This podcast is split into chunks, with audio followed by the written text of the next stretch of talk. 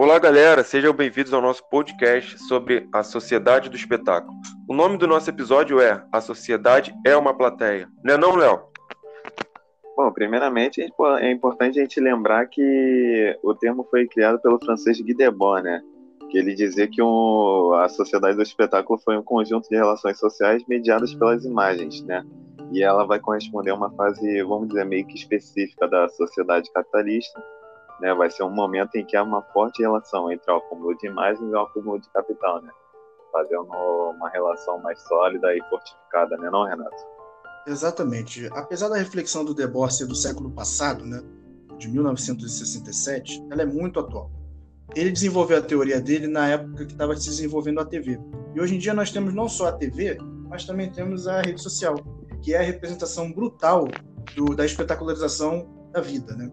As pessoas mostram nas redes sociais aquilo que elas não vivem. Ela, quer, ela mostra aquilo que ela quer que as pessoas vejam que ela está vivendo. Exato.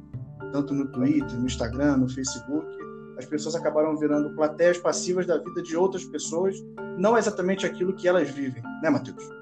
Sim, verdade. É, puxando aí pelo que você falou das redes sociais, né?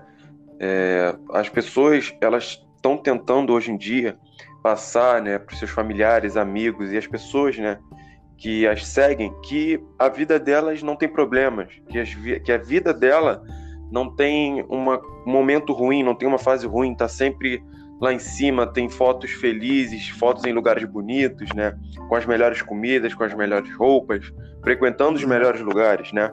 Então a gente vê que a sociedade hoje em dia ela está mais preocupada em passar, né, um espetáculo. A vida dela é um espetáculo, né? Passar que o momento da vida dela é sempre bom.